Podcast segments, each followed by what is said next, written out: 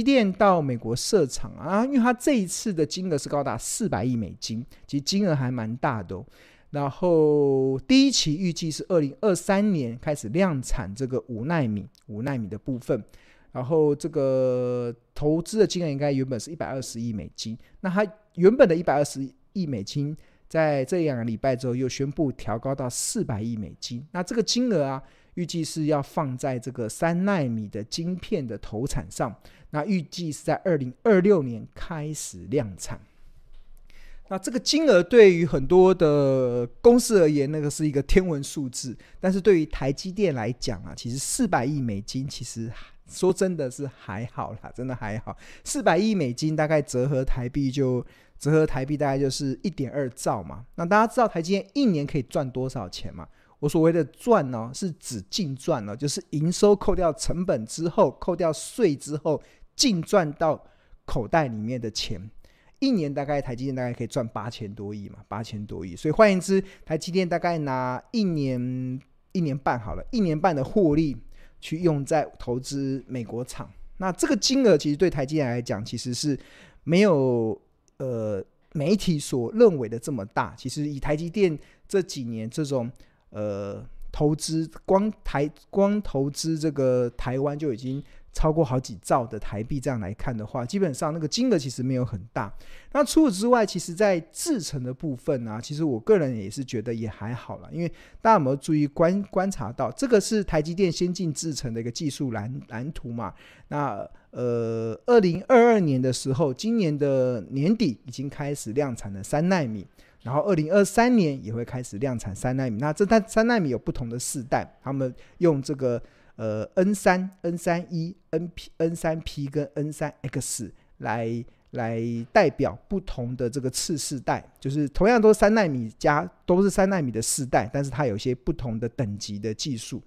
那那基本上都是在三纳米，所以换言之，台积电其实在二零二三年到二零二五年啊，这边会有个三个年度啊，是一个非常完整在量产三纳米的一个时间表。那甚至在二零二三年，甚至在二零二四年啊，其实大家还记得吗？庆隆先前啊，其实有曾经做过一个对台积电的一个看法。我认为台积电在二零二三年的时候可以一统天下，对吧？那那个一统天下的来源是什么？来源就是台积电将制程推进到三纳米的时候，基本上它已经可以席卷。将近快百分之百的市占率了，因为已经完全没有竞争对手可以对它在三纳米这个产品中有威胁性，所以它可以席卷。我呃百分之百可能太夸张，九成好，因为我们看目前的一些外资的报告都认为，台积电的三纳米大概在全球的市占率应该可以超过九成以上。那唯一的竞争对手就是三星嘛，但是它目前的良率看起来是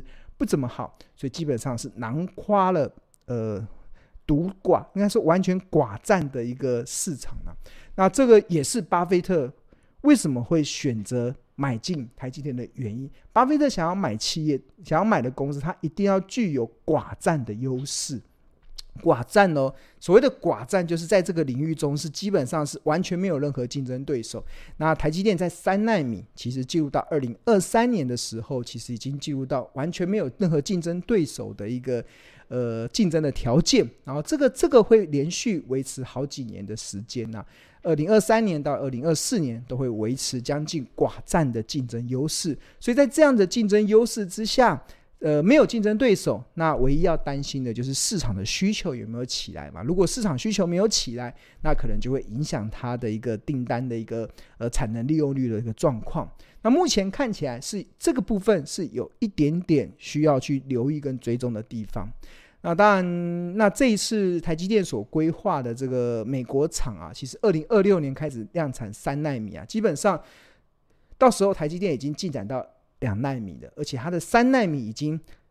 横行走了三年的时间了，对啊，所以基本上它已经把三纳米应该可以。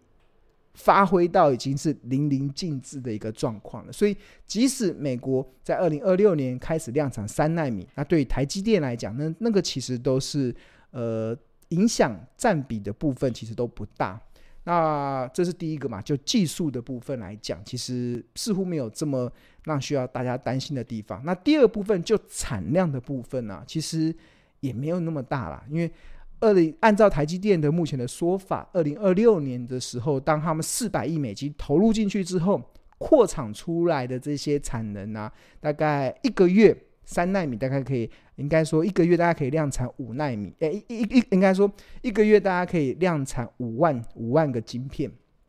五万个晶片真的没有很多，一年就是六十万个晶片，六十万个晶片。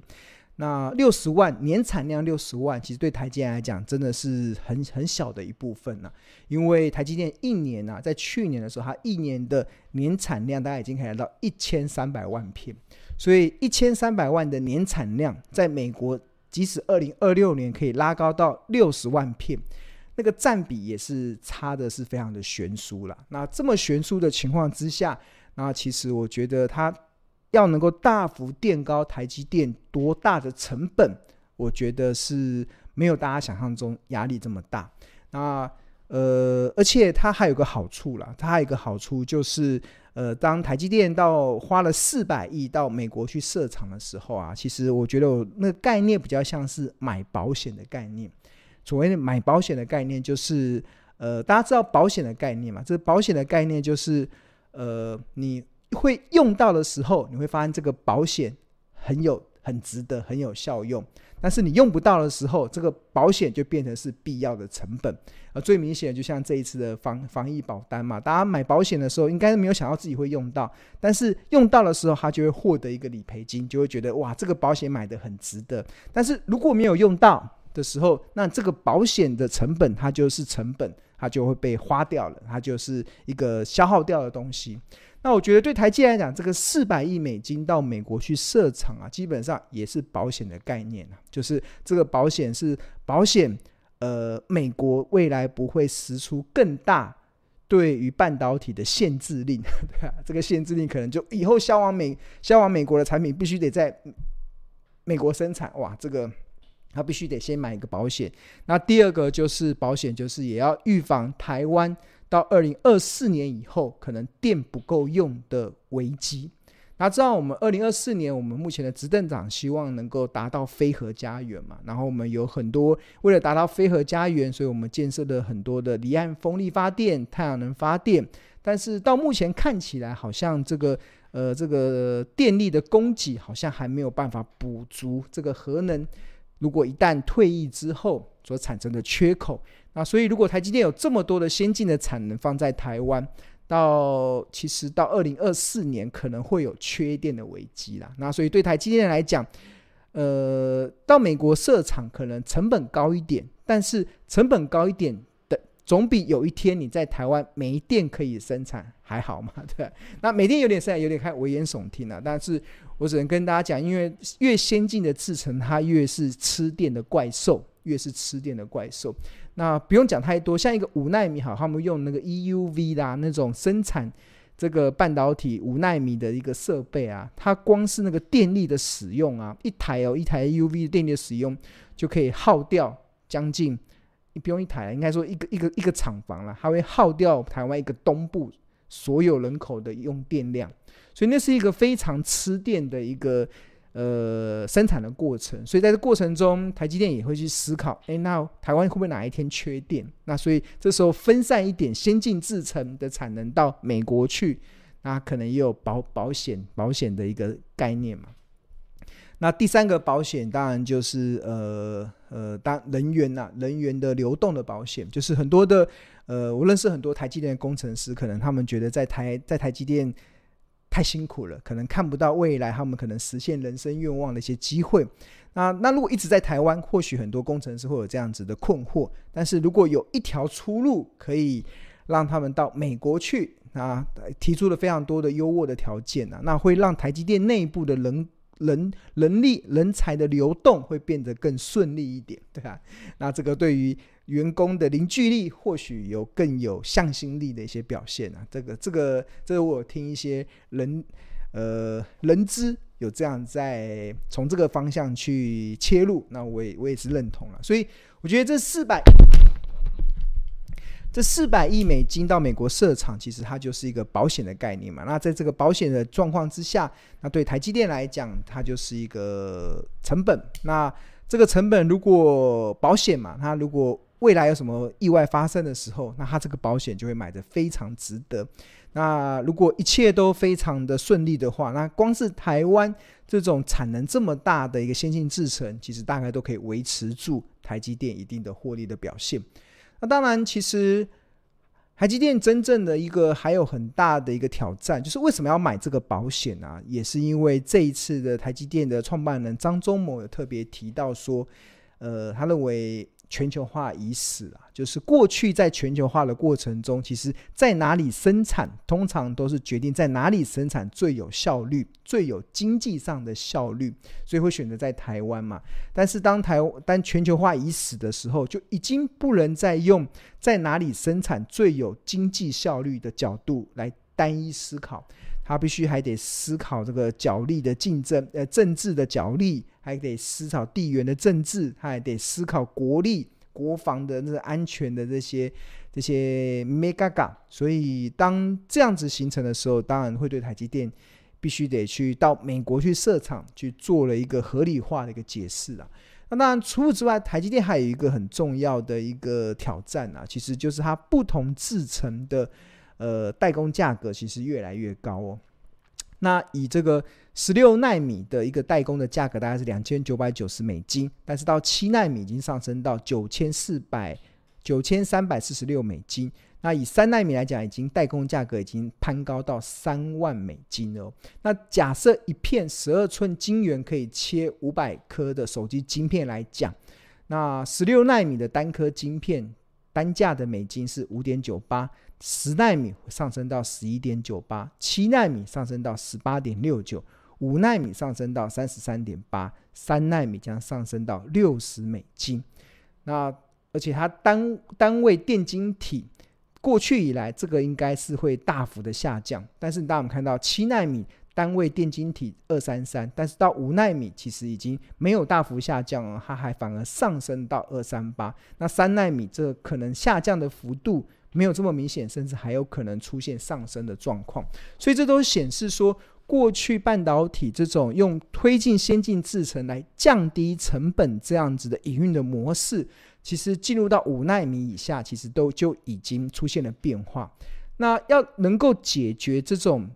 变化，唯一的方式就是让你的产品有更高的出路，有更好的出路，而这个更好的出路。就不能只是仰赖过去的电脑或者是过去的手机，而是必须得往所谓的 AI 啊、机器人啊、智能车啊、HPC、HPC 这个高效能运算，甚至 VR，甚至智慧家庭这个角度去讲。所以，尤其智能车啦，像前阵子不是有个新闻说，Tesla 将所有的晶片。其实都交给台积电去生产，因为特斯拉的这个它的这个电它的这个电动车可能里面的这个智能化的效智能化的呃规格比较高，所以还用台积电更高规格的这个先进制程。那通常因为汽车的单价比较贵嘛，对吧？一一台手机一台再怎么贵，iPhone 再怎么贵，就一台四五万块。但是，一台汽车呢？哇，一台汽车好一点的，我可以卖到四五百万；那差一点的，也可以卖到一两百万。以电动车的角度来看，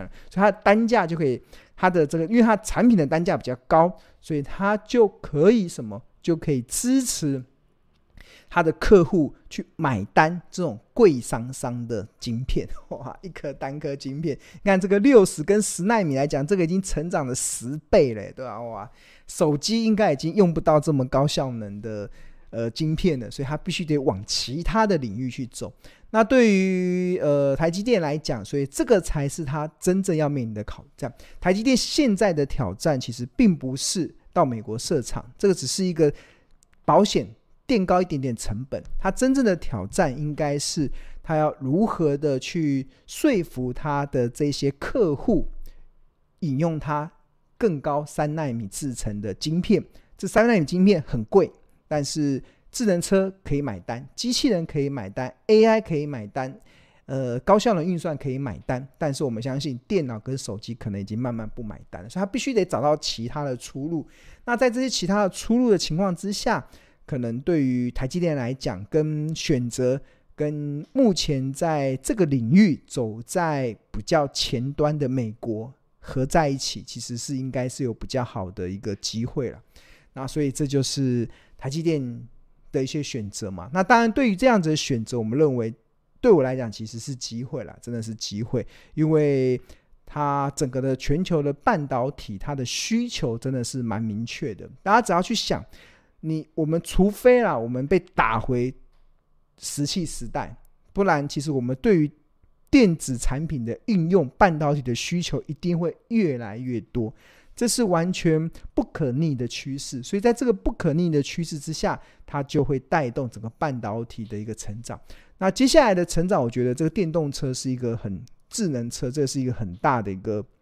机会了。尤其我们看到现在目前的智能车，其实已经。占整个电动车啊，占新车的销售已经来到十五 percent 了，这个已经打到那个甜蜜点的部分了。所以我觉得未来这一块智能车、电动车的成长的幅速度，其实会帮台积电找到一个它三纳米晶片很好的出海口。好，那所以如果你能认同啊，台就是整个未来半导未来的人类会越来越需要半导体。那如果你能认同，未来推动半导体产业的不是只有手机，不是只有电脑，还会加入到机器人，还会加入到智能车、电动车，会加入到 AI，会接加入到 VR，甚至会加入到这种高速运算的这些运用的话，那庆勇跟大家推荐的，其实我们我呃目前跟 Smart 我们有推出一个叫半导体设备产业报。这个其实就是看重的，就是未来半导体的需求的大幅的增加之下，对于很多的设备厂商来而言，他们会产生营运水涨船高的效益性。那这个半导体产业设备报它包含了三个部分，第一个就是当然是独家的产业分析的指南，除此之外，我们还会有四部的视讯的课程去协助。呃，订购的同学可以去挖掘这个的趋势产业，并且我们有超过一百页的企业营运的一些报告，可以去帮助大家在这个半导体设备产业的这个的成长趋势的这样子的内容之下，哪一些公司值得大家可以去长期的去关注。好，那如果你对于订购半导体设备产业报有兴趣的话，我们现在十二月三十一号以前都是早鸟价。那你呃原价是六千六，然后十二月三十一号以前是五千四，那可以现省一千二。那除此之外，青龙更推荐的是呃加呃半导体产业半导体设备产业报，再加购六十份的投资家日报，因为它只要六千块。原价九千六，现在只要六千块，可以现省三千六百元，那相当于一份的《投资家日报》只要十块钱哦，就只要十块钱，这是一个非常物超所值的方案。那如果你是我们《投资家日报》订户的话，我们也有所谓的订户的专属的方案，就是十二月三十一号以前就早鸟价三千六，可以现省两千四。好，那如果你对于订购这个产半导体设备产业报有兴趣的话，你可以扫描这个 QR code 进入到这个订购的网页。或者是在上班时间拨打订购专线零二二五一零八八八八。好，那真的